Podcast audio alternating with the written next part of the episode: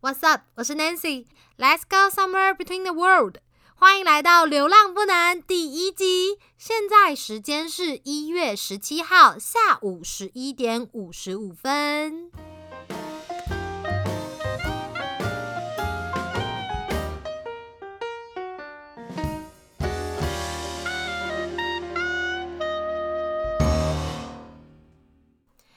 嗨，大家好，我是流浪不难的 Nancy，很高兴在今天发表了《流浪不难》的第一个单集。其实今天对我来说是一个很重要的日子，就是我在二零二零年的一月十八号回到台北。呃，我那个时候结束了在布拉格，捷克布拉格的交换学生。那总共加上那个前面捷克政府他们 offer 的一个 summer camp。在那边总共待了一百八十三天，然后有趣的是，我是七月十九号从台北出发，从桃园，然后到七月二十号到捷克，然后我在捷克离开的时候是一月十七号离开，一月十八号到台北，所以大家有发现吗？十七、十八、十九、二十，我整整待了一百八十三天，也就是非常完整的六个月的时间，就刚刚好，所以嗯。在选择在今天一月十八号发布了《流浪不难》这个节目，对我来说有很大的意义。那再回溯到我对于旅行这件事情的开始，其实，嗯，我一直到大学的时候，就是到大学的第一个学期，那个时候我参加了学校，我们有一个二十四小时超级马拉松的志工，就是选手，我们会邀请全世界在长跑上有非常显著成绩的选手。到台湾来来去做，呃，跑马拉松的活动。那这是一个很大的赛事。那个时候我在活动里面担任志工，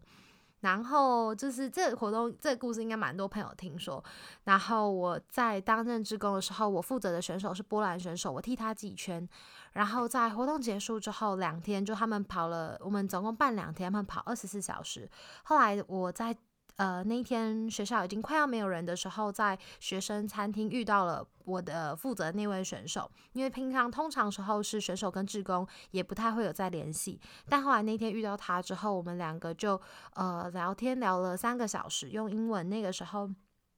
他是波兰人，嗯，然后他的英文其实并没有到非常非常流利，他可能呃英语的程度其实那个时候呃。比大部分的可能台湾的大学生都还要，呃，都还要没有这么顺畅。所以说那个时候我们就边聊天也蛮有趣的，然后用 Google 翻译或者是等等的。然后后来那天聊了三个小时，那是我很珍贵的一次回忆。那后来他有也有再来到台湾，然后后面的事情就以后有机会再说。但是那是我第一次接触到欧洲跟嗯文化这个概念。当时我的波兰选手他跟我说。欢迎你来华沙。当你有一天来到华沙的时候，我会把这个城市呈现给你。那个时候是我第一次感觉到很鸡皮疙瘩的时候，就是哦哦，我开始对欧洲有了想象。那是我对于旅行这件事情开启的第一道门。后来有一天，在隔年的一月，就是隔年的一月，有一天我突然醒来的时候，我发现。我发现我的房间很小，但我想起，就是这世界好大。就我虽然虽然就在那一刻的时候，我就觉得，哎，醒来的时候就发现，哎，怎么会？就是哇，我的房间就一个方形这样子，但这个世界有好多好多很。意想不到，我不知道的东西，我很想要去探险。后来那个时候，因为我一直有在打工，所以我马上就问了我身边一个朋友，我就问他说：“哎，你要不要跟我去欧洲？” 然后后来就是我们两个人就呃一起去了欧洲，完成了我们第一次的自助行。然后那个时候我们去了二十几天，然后那那一次去，我真的是那个叫什么？我们俗称。就是得寸进尺，就我真的去完之后，我发现我的心没有办法回来，就是就是我的心还想要更多。我在那边有体验到非常多很惊人的事情，包括看到看到被抢劫，或者是呃看到地铁逃票，或者是不是负面的那么多，就是或者是被很多很多很多人帮助。呃，这件事情其实在我心中也有发酵的作用。后来我在回台湾之后，就申请了捷克布拉格查理大学的交换学生。然后那个时候刚好我的教授有推荐我，所以我就这样子去到了布拉格，然后开始了这一百八十三天的旅程。后来我发现旅行这件事情对我来说是生命中。很重要、很重要的一个元素，我发现它是我没有办法割舍掉的，应该说灵魂的一部分。就这样讲还蛮鸡皮疙瘩的，所以，嗯，再加上我最喜欢的一位作家、最敬仰的作家是三毛，种种的因素之下，后来我发现旅行这件事情是我真正的神圣不可分割的一部分，所以，所以创立了这个节目，然后。我自己是很喜欢单独旅行的人，对我来说，所有的感受跟当下其实是，嗯，这个这份独自体会到的感觉是，我我个人会觉得是很棒的。当然，也是很想要有人可以一起分享，但大部分的时候，我都是一个人旅行，然后去闯这个我还未知的世界。后来我发现我是没有办法完整的了解这个世界的全貌的，也因此我在创立这个频道，其实是希望能够可以在不只是我，还有这个节目的听众，如果对这个世界有一些好奇，好奇用不同的视角来去切入这个。很大、很深、很广的世界，还有他们生活上发生的事情，在不同的国家中，不同的人民生活的方式，他们的心情，或者是他们在呃那个国家特别的文化，这些都是我很想要在这个节目中去探讨、去了解的。所以，如果说希望能够一起流浪，一起在这个空中听听世界上的人怎么生活的话，欢迎你来到流浪不难。那接下来呢？每一周我都会邀请一位来宾，然后呢，节目会在每周三的晚上九点播出。然后我们今天的第一集就要开始喽。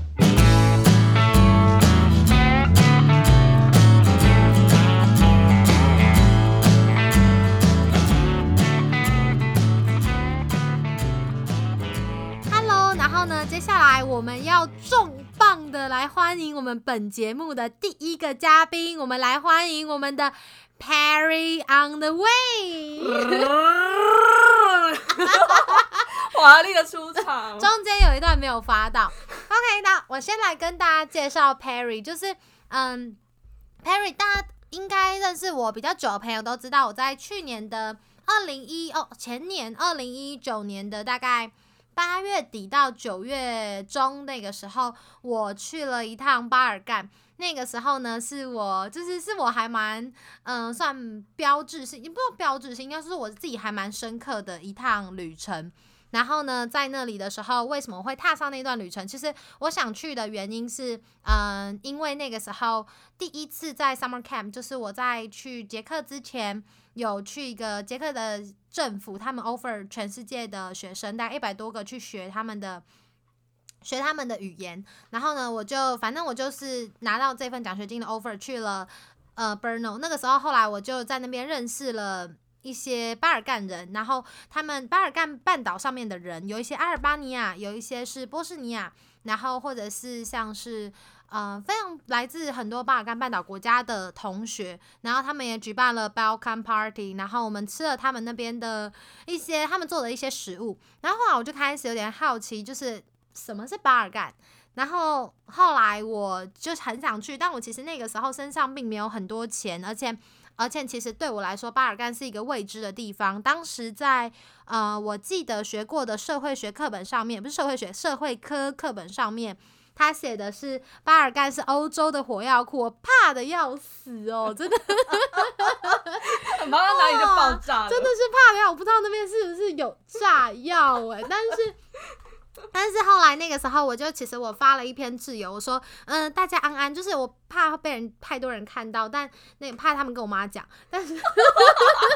反正我在 Instagram 对，妈妈说我太孩，我只是个孩子。就那个时候，反正我就是我就是发了我的 Instagram 的自由的 story，就写说我想去巴尔干。那如果大家之后就是有二十四小时超过看到我没有发动态的话，那那再帮我报警这样。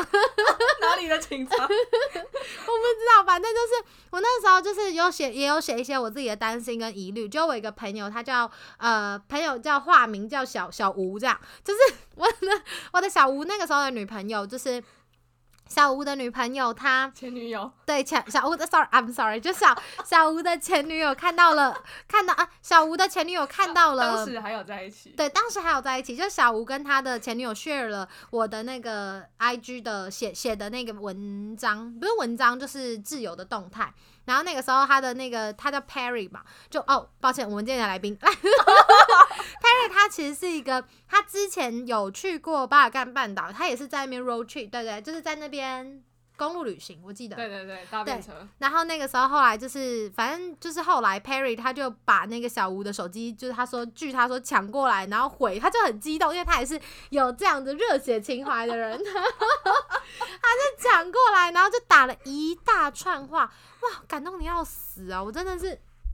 那个时候，我我觉得要不是要不是当初 Perry 的这一段话，就是他是一个推向我走到巴尔干的一个非常重要的推向悬崖的最后一最后一股力量 对对对？最后一股力量，反正就是就是就是这样的一个回忆，所以对我来说，Perry 他是一个还蛮重要的存在。然后 Perry，你记得那个时候 传给我的讯息有什么样的内容吗？我我记得我打了很多很多，他打了很长一串，然后我大概过一个月后回他说，我真的非常感谢你。但是我是很认真，就因为我那个时候在旅行，就是没有那个很多事，就我不太打讯息。反正，但我因为那个时候看到 Perry 他传的讯息，他那时候就传说，那我那时候其实很怕巴尔干到底是什么地方，然后那时候 Perry 传的讯息大概是你自己说，你说，我先叙述一下我当下我我我这边的的状况，因为我那时候就是呃，就前一年吧，刚从呃欧洲交换回来，我那时候去是去波兰。总之，我那时候就是有去巴尔干半岛。那我其实当下去巴尔干的心情跟那时候的南南希的身呃那个感觉是一模一样，就是觉得诶有点害怕，就是巴尔干，因为毕竟没有那么多人去过。然后我那个时候因为是选择是搭便车的方式，所以就更害怕。对，然后因为对对台湾人来说，其实巴尔干是一个有点未知的一个一个黑暗的地带。对，而且尤其它又是欧洲火药库嘛，我真的很怕，就是去走在路上，然后可能踩到地雷会爆炸之类的。或者是有人拿枪指着你说：“哎、给我呃信仰或者是 信仰后面包。然后，所以，所以其，然后我那时候其实回来的时候，嗯、我觉得应该是因为有特殊的旅行经验，其实你不太能，不太有办法跟别人分享，因为那种话题是很难有一些共鸣的。”嗯，对，很深层的共鸣。所以巴尔干这件事情，我可能就是只能透过我自己书写文字或是一些照片来，就是纪念这段回忆。然后当下我就看到，天哪，居然有人也想要去巴尔干。然后虽然我那时候跟南希，呃，我知我知道这个人，但是我其实跟他不认识。但是我当下也不管三七二十一，我就直接把就是呃那位就是小吴的手机直接抢过来，我就说说来我来，对，然后我就直接很激动的打了一串的字给他，就是我我就说，嗯，我知道，就是你这个时候其实你心中会有很多害怕，或是其实会有一些声音想要阻挡你去做这件事情，但是你的声音其实。如果你心里的声音很清楚的话，那你就去吧。我唯一想要提醒你的就是注意安全。我那时候真的超感动，我看到丙烯，我说怎么会是这个人？就是就是 我没有想过会是嗯，就是。不是我身边的人来去讲这件事情，然后我那时候就哇，好感动！我那时候真的感动到就深呼吸一口气，我真的深呼吸一口气，对，去 almost 几乎，然后。反正就那时候就觉得哇，怎么会这样？然后很感动。后来我就在那一刻就真正的决定要去巴干半岛。那个时候我的户头剩下四千块，那台币四千。然后我打算要去大概快三十天，二十二十多天。那个时候还没有打算什么时候回程。然后反正我户头就剩四千块，因为我知道我阿公还会再汇钱来。有金主，不用怕，不用怕。但但当下就是会拿，就就就户头只有四千，然后在 Perry 他那一番话之后，我才开始我的旅程。所以其实 Perry 他算是我在这段旅行的故路上还蛮大的一个贵人。一直到后来我回家之后，再回到台湾之后，再跟 Perry 做更深度的认识跟交流之后，才发现他真的蛮有趣的。那 Perry，你那个时候在一开始的时候，你怎么会选择就是巴尔干半岛作为你？就是公路旅行的一个选项。你那时候是怎么样？是跟你有自己去吗？还是你有跟别人一起去？好，呃，我会开始这段这一段旅程，其实是因为我那时候呃，就是暑呃，就是交换结束的那个暑假有两个月嘛，然后其实想要做一些比较不一样的事情，就是因为其实旅行久了，其实是就纯旅行。这件事情做久了其实会累，所以我那个时候就想说，可不可以做一些纯旅行之外的事情。然后其实我一开始是安排，呃，我暑假要去希腊的难呃难民营，就是山区的难民营做职工。对，然后刚好那个时候又有土耳其的朋友，他们就是邀请我去他们家，就是他们家乡玩这样子。然后，所以我一路就是想说，好，那我就呃，我的目的地就是有一个是希腊，然后有一个是土耳其。然后我就想说，好，那我一路就是这样子玩下去，因为我刚好那个时候有一个呃朋友，他叫居娜，然后他刚好在科索沃当呃联合国的某个实习，就是某个联合国组织底下实习生。对，然后他其实跟巴尔干算是蛮熟的，然后我就想说，好，那我就是可以跟他有一趟就 trip，对，然后我们后来就决议，就是我就一路从向南，对，一路从波兰，然后搭车，对，陆路这样子走，然后一路就是呃经过巴尔干几个国家，然后到希腊，然后再到呃。哎，不对，从就是一路就是巴尔干，然后去土耳其，然后希腊，就是以就是交通最方便跟路线最方便作为我选择国家的呃安排这样子。但以你这样一路向南，一路向南，你知道我们节目名称叫什么吗？旅行不流浪。自己讲错，自己讲错，自己讲错，我这还要不要当啊？做不做得下去，我都不知道。干 logo 做那么久。啊，哎，我真真的做超久，流量不难，光是名字就决定半天，我还跑去滚蛋上面问那个网友，大家应该都知道我蛮喜欢玩滚蛋的，我还跑去滚蛋上面问一个网友，还问到一个就是嗯在在做牙医的，然后他还鼓励我说，哦，这名字赞，这名字好，但不是那个，他说的是上一个，抱歉，抱歉，我换了，我会再告诉你。然后反正就这样，好，那你这样一路向南，大概总共多少天，花多少？最后你真的有到土耳其吗？有啊有啊有啊，我总共四十四十天，然后去了七个国家，然后有呃克罗埃西亚、呃波士尼亚、蒙特内哥罗、阿尔巴尼亚、科索沃，然后再到土耳其，然后再到希腊。那你这种搭便车的时候，你有没有遇到就是蛮蛮印象深刻的事情，或者是你觉得在搭便车过程中是有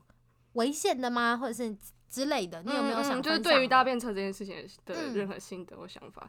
好，因为呃，居娜他呃，就是巴尔干这一趟就是居娜我跟他一起走的，对。然后因为他本人是一个搭便车达人，然后。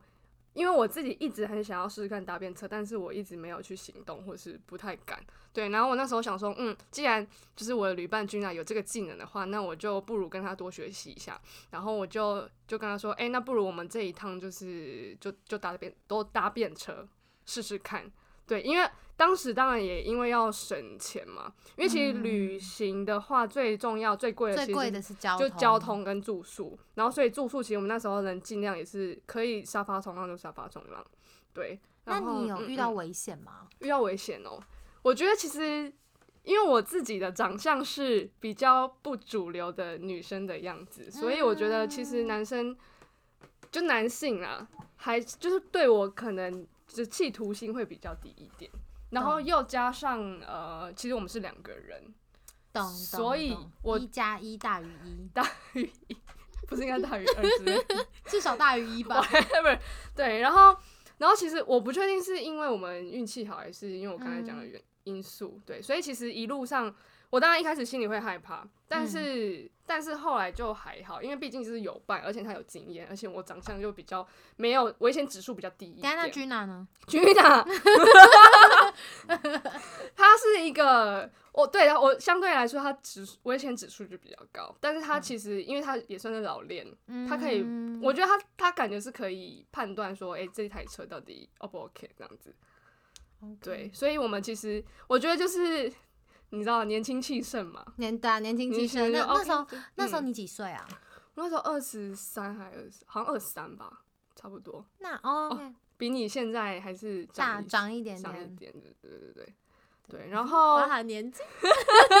有什么好骄傲的？抱歉了人都会，老来继续说。对，然后其实我有印象深刻是有一台车，其实他是有想要搭讪 Gina 的，嗯，那时候很明显哦、就是嗯其他车都还好，因为其他车，因为嗯、呃我们搭的车几乎车子对你吹口哨了，是不是？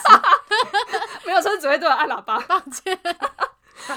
继续继续继续，就是我们搭的便车都是男性的驾驶，嗯对。然后其实大部分的人都对我们没有什么企图心，但是有一台就是很明显，就是因为君娜坐前座，然后我坐后面，然后他一路上都几乎只跟君娜讲话，然后他也有想要跟，就是说什么哦，我们后天哪里有活动啊，你要不要去啊？然后要不要留个联络资讯啊，等等等。然后那是我，那是我们那一那一趟当中唯一我觉得比较有对方有不同的意图嗯的经验，然后但是其他的其他的司机其实都人真的都超 nice，就是而且因为其实嗯我们搭便车可能我们自己会觉得当然是有一定的风险，但是其实那些开车的人他们要把路边的人捡起来，对他们来说其实也是危险，他们也会怕被抢劫或对对是之对对对类的。对对，那你最久那个时候等多久？大概等多久？哎、其实说蛮幸运的，蛮幸运的？我们最多大概等十五还二十分钟吧。太快了吧？其实，可是其实你知道，在等的那个当下，嗯每分每秒都觉得很久很久很久，而且、嗯，而且你嗯知道那个路上其实是几十台车这样经过，对，懂，因为那哦，这对你们来说，它其实就已经是一个很很煎熬煎熬的事情。对对对，而且而且因为我那是第一次嘛，我那个时候大概站了五分钟，觉得天呐，到底谁会踩下刹车来接这两个就是嗯莫名其妙的亚洲女生？而且因为那个时候我们就是装备什么都很节俭，然后、嗯，然后看起来就是很贫穷。你那时候背的背包是那种大大的那种迪卡侬背包吗？我是背我是背迪卡侬背包，好背吗？超超好背的，我还背那个橘色的套子，就是我那个封面上的那个橘套子，就是就是迪卡侬的。那那你那个时候在搭便车，最后你花了多久时间到土耳其？到土耳其吗？嗯，等一下，我刚才那部分我想要补充一下，就是其实我嗯那时候，呃，我在我其实自因为自己有在写一些东西，就是嗯，大家 Perry on the way，没有，我其实发在哈哈 Perry，反正我很多个账号，大家如果想要看图，呃，就是巴尔干的话，可以去打哈哈 Perry，对，搜寻。然后其实我那时候写了一段话是，搭便车是九十九趴的绝望加一趴的欣喜若狂，因为九十九趴的时间你是会很绝望，因为你只会看到就是车子从你眼前呼啸而过，但是司机他完全没有要减速的意思，但是那一趴就是会让你觉得，哇天哪！眼前这个人，他竟然愿意摇下车窗，然后慢慢的停在你面前。那是你什么时候的贴？二零，二零一八年的七月，我刚刚听成，sorry，我刚刚插播一下，听成你说那个司机没有要减速，没有听成司机没有要减湿，我想说这不是很好吗？然后 谁也不会减我我，想说还不是还这样不是蛮善良的吗？你是满脑子就是这种东西。不是，我就很想要被我就剪是不是听成这样，哦是，然后。嗯嗯哎、那然后你那个时候有没有遇到？就是你是不是前面有说什么？你有遇到一个穆斯林的大叔被他帮助这样子？哦对，然后因为呃，嗯，我不知道大家有没有看过一本书叫《牧羊少年的奇幻之旅》。嗯那里面其实他们有讲一段话是，其实穆斯林他们的在他们的教义里面，呃，有一句话是你需要帮助贫穷的人或是有困难的人。对，我以为我以为你会引用的那一句话是那个，那个当你真心渴望一件事，全世界都会联合起来帮你。其实这句话我有一个不同的见解，请说，这边可以说吗？这边有点岔开。你先说啊，你先说。我觉得就是这句话呢，我觉得不是因为你相信，呃，全世界，呃，应该说，他那句话是你想要做一件事情，你真心想要做一件事情，然后全世界都会来帮你。但我不是，我觉得不是因为你想要做这件事情，然后全世界来帮你，而是因为本身相信这句这句话的人，他本身就具有这样子的特质，就是具有很多人其实会来想要来帮你的人那样子的的吸引力吧。嗯对，所以我觉得是因为你本来就是得人疼，对你本来就是大家都会想要来，对对，大家就是疼你啊，对啊，你就是讨喜啊，对啊，后你就想搭便车，就有车让你上啊 是吧？是吧？对我觉得是那种我不知道哎、一个一个信念的感觉。对，同时也是因为当你真心渴望一件事，你自己就会努力啦。对，我觉得是这样子，是因为你努力，然后你大家看到你努力，你那么努力，就是会让人觉得哦，好，既然他这么努力，那我来帮他一把。就不是我每天在床上祈求阿弥陀佛，这个这个就是 拜托这个 podcast 做起来做起来做起来，哎、他就会自己做好，音都录好、哎哎，开玩笑，这这封面画很久、哎，那 Perry 还要帮我看呢、我都没给你收钱，有没有尊重 Perry 专业？我煮了蛮多东西给他吃，应该算以身相许了吧。好，那再回头前面你提到那个，你提到原本你说帮助贫穷的人那句话是，嗯嗯嗯，好，不仅是贫穷人啊，虽然我们那时候真的蛮穷，对，就是因为我以前小时候就一直很喜欢看这本书，然后就是嗯它的故事大原意就是呃大大意就是那个主角他可能就是离开家里，然后去流浪，想要找他的宝藏这样子，然后其实呃在那个当下。就是因为我们我们真是看起来没什么钱，也真的没什么钱。然后一位穆斯林大哥，他其实停下来，然后他问了我们一下他的状况之后，他除了载我们去目的地之外，他中途其实有停下来说：“哎、你们是不是饿了？”然后他就他还甚至就是买了一袋水果，就是无花果，哎很好吃。然后然后还带我们去餐厅吃。那个地方在哪里？阿尔巴尼亚要前哎往其一，我忘记了、欸，它的首都吗？Tirana 那边好像是，然后要到反正就是在一个荒野，然后要到 Tirana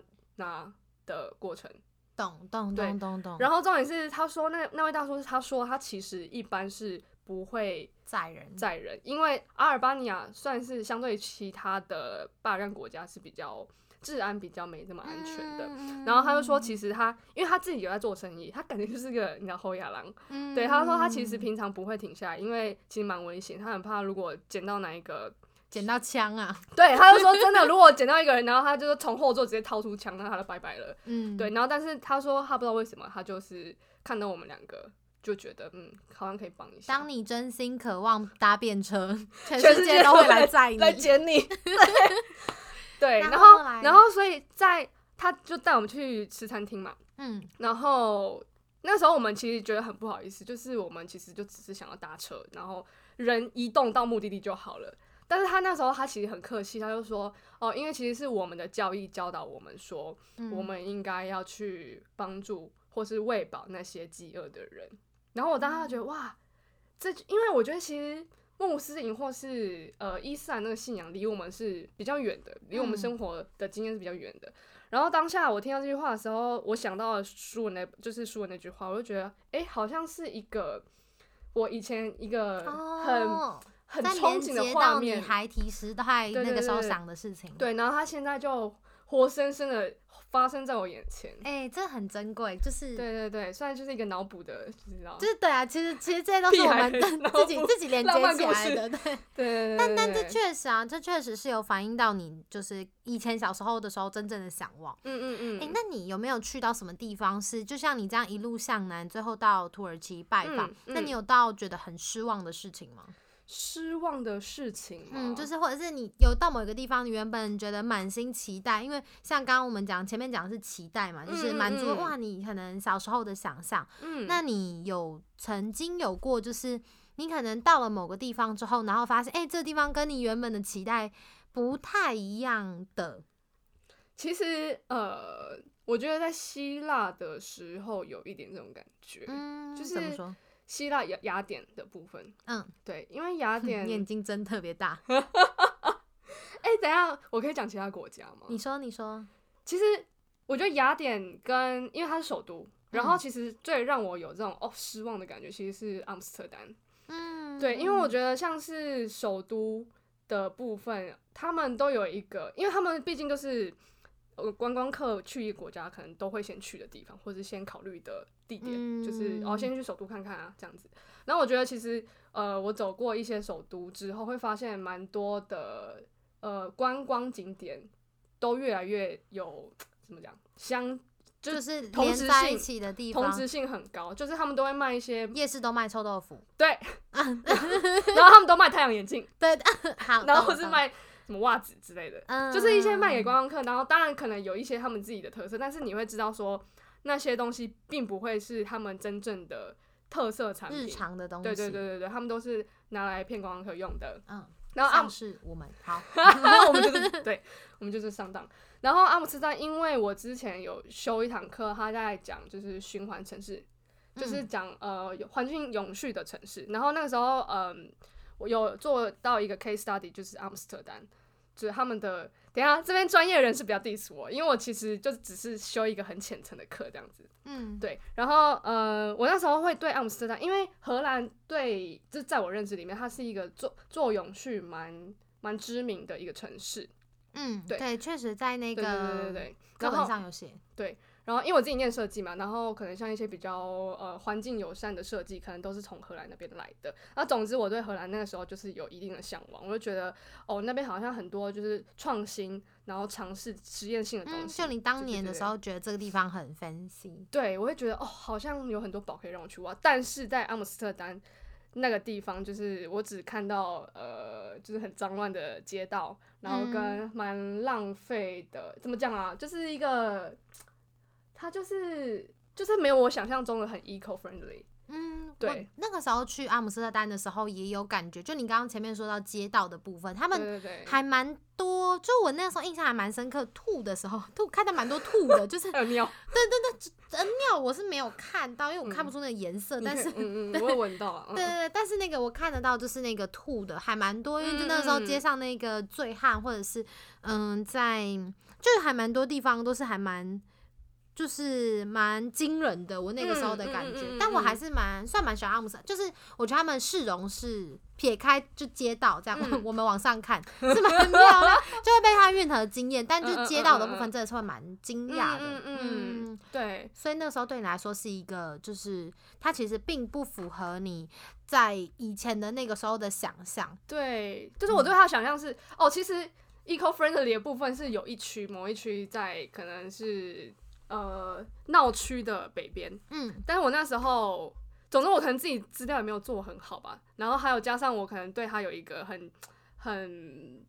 很很片面的一个向往。嗯，对对对，但是我发现就是其实市中心还是，当然它一定有它做的很好的部分，嗯，就是我说 eco friendly 的部分，就是它是某个区域，但是在我去的那些闹区，就是我觉得它的它的商业味超级重，然后也没有我想象中要看到的那种环保。就你那时候的感觉其实跟懂。对，我会觉得哦，我就只是来到另外一个有运河的观光区这样子。懂。所以后来 Perry 他有写一句话，其实我觉得还蛮蛮喜欢的，所以我刚刚才问他这个问题是，嗯，他说其实意外永远比想象中多，包括你可能跟这个地方合不来，嗯嗯，确实、欸，就是嗯，你去一个地方，可能不一定真正的对这个地方有怎么像我自己的，我自己的就是我自己像我，比如说我对慕尼黑，其实对 Mun Munich 它是没有 Munich 就那个 发不出来，然后反正就是我对慕尼黑，它其实没有。这么的，这么这么这么这么喜爱，就是其实以前常常听到嘛，就是 OK B N W 的对对对的的故乡的故乡，对，然后或者是它是一个非常有钱或者是有趣的城市，其实是确实是它是一个市容很干净漂亮，然后嗯也有在广场上也有钟会出来巡演，我在那边看看很久，看一个多小时，然后就就在那边看，就一直看一直看，然后趴在那个圣保罗的圣彼得还是圣保罗大教堂的上面看风景，看了大概一个多小时，但反正就是在那个地方，我有点感受到有一点有一点，它是一个空空窗的感觉，跟我的想象中它没有办法紧密的结合，或者是嗯这个城市它没有办法拥抱我的想象。我觉得，尤其是在我第二次去的时候，是尤其那时候我是去嗯 October Fest，它是那个啤酒节，就还蛮有名。那个啤酒节应该很蛮多人听闻过。然后去啤酒节那个时候，那一天就会觉得特别哦，那天有下雨。然后很冷，然后我觉得是那一天在那里的感觉是跟我想象中的慕尼黑应该是那种很缤纷、漂亮、嗯炫彩的感觉。嗯，然后在那个啤酒节的里面，其实也没有这么的，没有我想象中的像哇，就像漫画里面写的那样。就我以前是看那个漫画的，然后骗人。就是那个布卡布卡旅行记还是什么布卡历险记，你知道吗？我不知就那个布卡世界系列，不知道有没有人看过？嗯反正就它上面就是写那个。然后后来我就还蛮沮丧，因为在那边慕尼黑的啤酒节，它其实设施它是一个园区绕起来，嗯，然后它里面会有很多个游乐设施，嗯然后那些设施看起来都超危险，因为看起来就像临时搭建的，所以要倒了。我不敢坐。然后反正就是那个那些，而且重点是，就是他们真的是不是常设的设施，就他们不是嗯像什么六福村旧租，就是一直一直都会在那边，所以他们那个真的是为了那个 October Fest 嗯所以所建的，所以他们其实真的都。我我不能说他们不安全，因为不是我设计的，但是我会觉得那个东西是拆装拆装的，就会觉得摸一摸螺丝就掉下来了。我就会觉得，OK，你一朵花把它拔起来再种回去，再拔起来再种回去，干没塞，干嘛呢？我不敢想。所以那时候就是那个，而且进去之后就是，而且我发现大家都会偷带那个啤酒杯出来，就是整个跟我想象中什么大家很严谨啊，或者是嗯或者是在那边很疯啊什么，但我在那边也疯不起来，因为哦哦，也不是说疯不起来，也是有，但是我是说去那边那一条香肠就要两百块，所以我 我我也是没有你会相亲吗？就也没有到那种哦，原来是这样。嗯我觉得可能是因为，可能是因为我那个时候旅行的心态，我也我是那算 budget travel，、嗯然后再加上呃那天又湿冷，就是湿冷跟我想象中的那个印象就不太一样，嗯所以真的是会有不太符合那个心境的感觉。嗯嗯嗯嗯，我觉得是因为每个每个就是每一趟旅行在出发前都一定对这个城市会有预设立场，会有预设立场跟想象，嗯然后其实不一定不见得是那个城市真的有呃不 OK 的地方，而只是它的真实的样子跟你自己的呃自己的预想是有落差的，嗯，所以在那嗯。当下其实是频率是不对，就没有对上的，对，所以会造成就是啊，我怎么原本期待很高，但是来到现场反而就是哦，就是嗯，disappointed，有点沮沮丧一点点一点点。蛮沮丧，但但这跟城市城市本身也没有错，是嗯我们自己把它预设立场，然后有也不一定是可能我们在那边遇到的人是嗯嗯嗯不一定是嗯遇到的事情也符合预期的。那你。Perry 嗯后来回来嗯台湾之后，那你有什么样的？就是你有你，我记得你之前有提过一个词，我觉得蛮酷，叫旅行时差。啊哈，你在哪里看到的？在你的某某篇文章，或者是你跟我讲的话，某某个某个地方，嗯反正一定是你讲的。嗯嗯，我知道，这是我会讲的话。对，你记得你那个脉络是什么吗？因为我用了那个脉络其实是我在哦，我写了一篇文，那时候我有一天就写一篇文，说我其实哦，回顾二零二零年的总结的时候，我其实写了，我花了很大段一段时间在适应我回到台湾之后需要拥抱的责任，拥抱的责任，我真想把它推开，但是 但就是 就是我写说，就是因为我是二零二零年的一月回到台北，所以我那个时候就在想，我回来，然后开始遇到就是需要肩负的责任，嗯或者是开始遇到实际生活中会发生的事情，所以呃，我就写了这一段时间，就是嗯嗯我其实花了一段时间才又再回适应回来那个。台北的步调，但其嗯。实时间的那个时差倒没什么差，因为我是睡蛮好的 真的时差倒没有。但是那时候，嗯、p e r r y 他就提了说，他知道这件事情，他也觉嗯得他深深体会跟有那个旅行时差，就是其实就是从那个环境到这个环境，就或者是像我们从台湾去欧洲的时候，或从欧洲到回来台湾的时候，就是会有嗯嗯嗯，我奶油懂。需要一点点时间去回复的感觉。我觉得这边我可以直接开我的文章，好，请说。就是哈哈 Perry，如果大家好奇的话，哈哈 Perry 的的呃，二零二零的八月十六号有一篇叫做《受困》，嗯然后其实这个时这个时间，这个时就是我说的旅行时差，或是就是这个落差，心理落差，就是我大概有花呃，应该两年的时间吧，去一直嗯调试。两年的时间。对，我我大概稍微那、你去多久？讲一下，没有，我其实才去，没有，我去了大概七八个月，嗯，啊，你花两年，然后啊我回来之后两年，年，我超超不开心，我真的是一直很忧郁，然后我甚至有进到学校的智商室去，你恋爱七八个月，然后花两年疗伤疗界，我 就是这笔交易确定划算。不划算，我人生一直都很不划算。然后呢？好，，我大大概稍微讲一下，就是你稍微念一下，嗯就是从欧洲呃，好受困两年甚至更久，就是嗯从欧洲回台湾之后，一直处于一种很漂浮的状态。从呃旅人回到故乡呢，势必会慢慢的褪去身上的光彩，还要适应身上格格不入的文化色彩。对，像嗯飞不起来的风筝，渴望回到天空，却等不到风。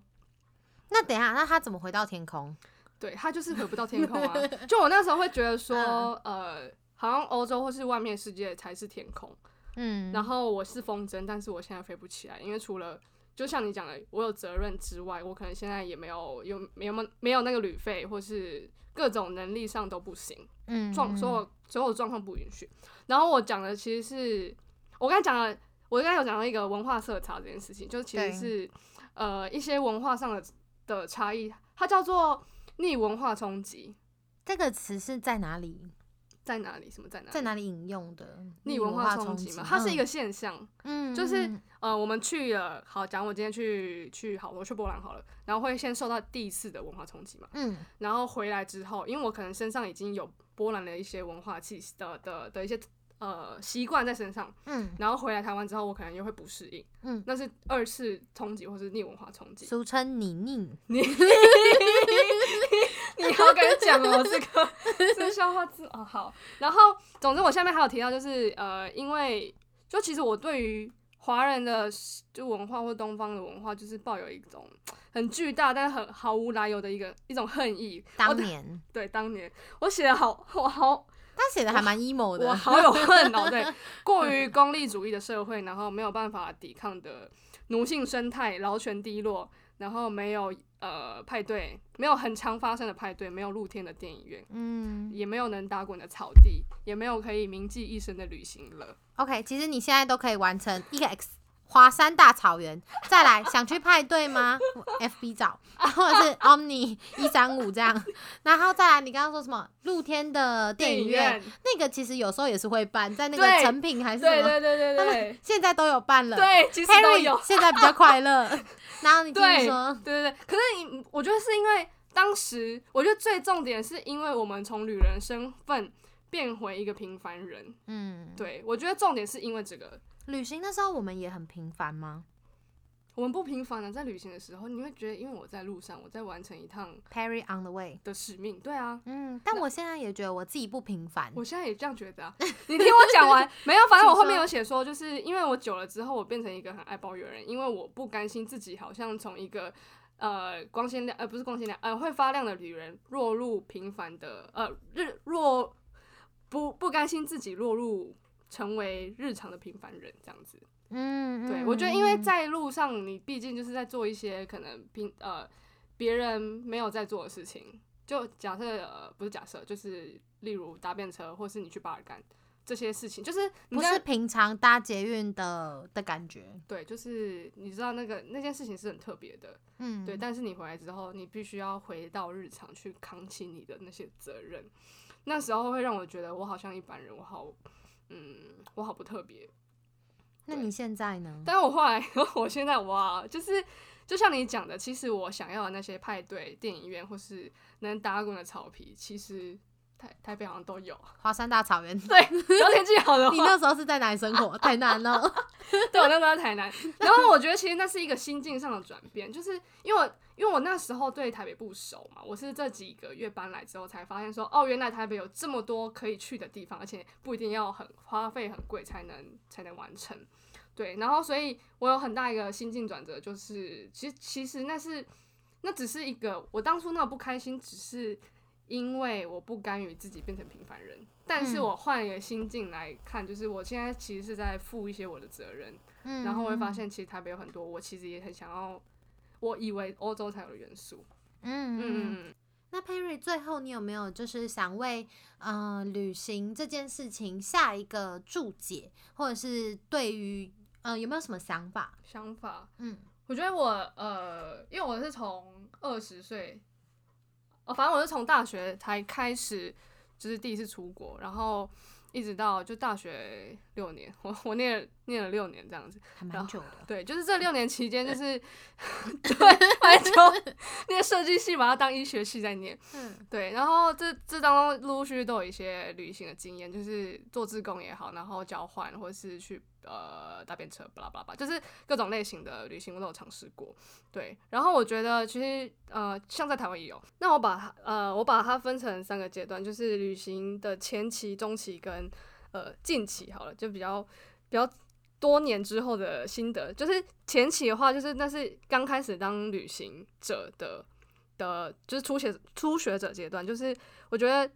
在那个阶段是很重要，是一个你心里可能会有一个声音，或是很多的声音，就是你很想要去哪里，你可能想要呃去花东啊，或是你想要去东南亚，当然现在不能去，或是你想要去很远的地方，尼泊尔之类的，对，就是你总之。你想要旅行的话，就是我觉得，如果你心中有一个旅行的灵魂在里面，你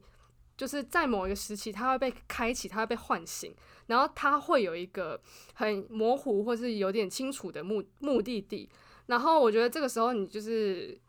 我觉得就就是勇敢一点，你只要呃你的时间规划好，你的钱存好了，然后心里有声音，注意安全，你就跟着跟着心里这个声音走吧。对，然后这是初期就是探索的阶段，然后在中期呢，我就觉得其实是做最好的准备，做最坏的打算。呃，就是因为其实旅行当中会有发生各种意外、出乎意料的事情。对，哦天啊，我发生过超级多意外，就是可能就是手机掉了，钱包掉了，然后旅伴失踪，或是各种意外啊啊！这这时这时间不够。好，然后呃，总之总之，我觉得要有一个 plan，但是它中间发生的意外，你要去接受，对，做最坏的打算，对没错，对，你要去接受，因为它就是发生了。对，然后呢？所以你要去学习，就是旅行带给你的大起大落，因为意外永远比你想象中的多，而且包括我们刚才前面讲，就是你跟这个地方合不来，它也是意料之外的事情。合得来也可能是意料之外的事。对对对对对，所以其实，在这个中期，我就想讲的是，这个过程中，它一定会有超出你预期，不论是好的是坏的事情，但是你都要去接受，它就是一个练习。对，你要打开你的心胸去接受任何的事情发生。对，而且我觉得最重要就是，无论什么事情发生，你就是最后最后你就是要想办法平安的回到家，这是最重要的事情。然后后期呢，也不算后期，就是近期，就是比较有呃，嗯到了一个比较，我觉得是想法比较成成熟嘛，也不是，就是调试过后的心态是不要为了出发而出发，因为像是我们那时候，呃，因为我住波兰，然后然后四周其实有很多的城市，然后有些人会觉得，哦，我好想去，就是为了想要去刷一些。刷我的点对，就是哦，像呃有捷克，然后旁边有什么，呃顺便啊，对对对对对对刷刷对对对对对，嗯然后然后，但是其实你是真的想去吗？还是你只是踩点顺便啦，？对样，我觉得那其实会很浪费那个点，浪费那个国家，然后也浪费了你。的经验，对对对对，我觉得那个惊喜感会因为你刷这个心态而而没那么尽兴。然后也不要，我觉得也不要跟风，就是哦，好像什么大家都去了哪里，就是什么捷克的捷克最有名就 C K 小镇嗯 c h e s k y 嗯 Krumlov，嗯嗯嗯，然后就是那个时候就超多人，超多人会去打卡，那打卡那个红色的那个，但因为它就是非常有名的景点，确实它很漂亮，而且很值得。但就是像刚刚 Perry 说的，就为了可能踩这个点，但你其实并没有这么 maybe 你没有这么喜欢这些红嗯砖房，真的真的。然后像是匈牙利啊，那时候我朋友们一狗票都去匈牙利，然后但是我？就是因为匈牙利就在就在波兰的下面下面而已，然后还有斯洛伐克，大家就是一个 set，就是这样一路就是搭公车这样下去，然后就再上来。但是我觉得那时候我就看匈牙利，因为它有一个很有名的就是布达佩斯嘛，它的嗯首都，首都，对。然后但是我那时候看了就是首都的，反正我就看一些照片，我就觉得，因为其实那边就是不外乎教堂或是一些欧洲街道的景点。嗯那、我那时候觉得，如果我现在去的话，我只会觉得哦，这是又是另外一个教堂的感嗯觉。对，所以我我想要留在下一次再去。所以你哦，所以你还没去？我没有去，我就想着想说这这就是这个国家，我只是留到以后，我不想要为了去看它，然后就哦就这样子，然后就走了。对，然后再来就是，我觉得最重要最重要一点是，不要因为你无法回归到现实而又再逃走。嗯，这就是这就是你的状态。对，就是当时因为我刚回台湾的时候，就是我有说我前面两年的时间都很不适应，然后我那时候一直很想要再往外飞，但我后来停下脚步来想，就是我真的想出去吗？还是只是因为我没有办法 feeling 我现在原本的生活？嗯，对，因为我没有办法接受自己是平凡人，所以我又想要逃出去，可是我到底要逃去哪？最后你还要回归的地方，永远都是你知道三毛有一句话，就是嗯这边引用我最喜欢的、此生最敬仰的女人三毛说的一句话，就是 嗯心若没有栖息的地方，到哪里都是流浪。对所以就是当你的心已经找到一个可以安放的地方的时候，其实不管你去哪里，那里都是家。这句话是我讲的吗？这句话是我不知道三毛之类的，没有，你前面是说 你之前是说到哪里都是流浪，然后我后来跟你说啊，这句话，对对对对对对对，是你说那个只要心有心有归属吗？还是心你你知道你想要去哪里，到哪里都是家。对，所以总之最后 Perry，你回到的就是这个状态，对不对？对，我觉得现在会是那种我，因为我很，我现在已经可以调试到，就是我知道我现在的使命并不是又往出去，又、呃嗯。又往外飞，又又跑出去，嗯。而是我现在有自己更任更重要的任务要完成，就是好好的面对自己人生的责任。所以我嗯。不会，所以我会觉得现在，呃，因为其实我一开始蛮不喜欢台北的，但是我现在因为知道我要做的事情是什么，然后我会让说服自己，不是说服，就是让呃让自己去调试这样的心情，对，然后现在会觉得哦，台北就是它就是我的家，然后其实我现在要去哪里就会觉得，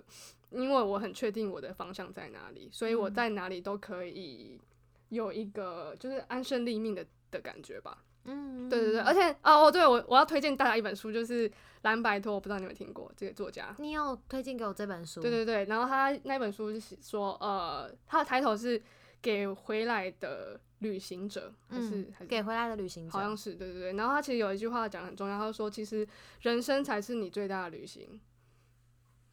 ，OK，就是嗯他要讲的是，呃，你不可能永远都在路上，一直都在路上，你还是你也是会累的。总结下来呢，我自己觉得，或是我整理出来的心得是，哎、你其实最大的任务是让你的每一天都过得跟旅行一样精彩。对。哎、好棒的结尾，还是大家现在都收山回家，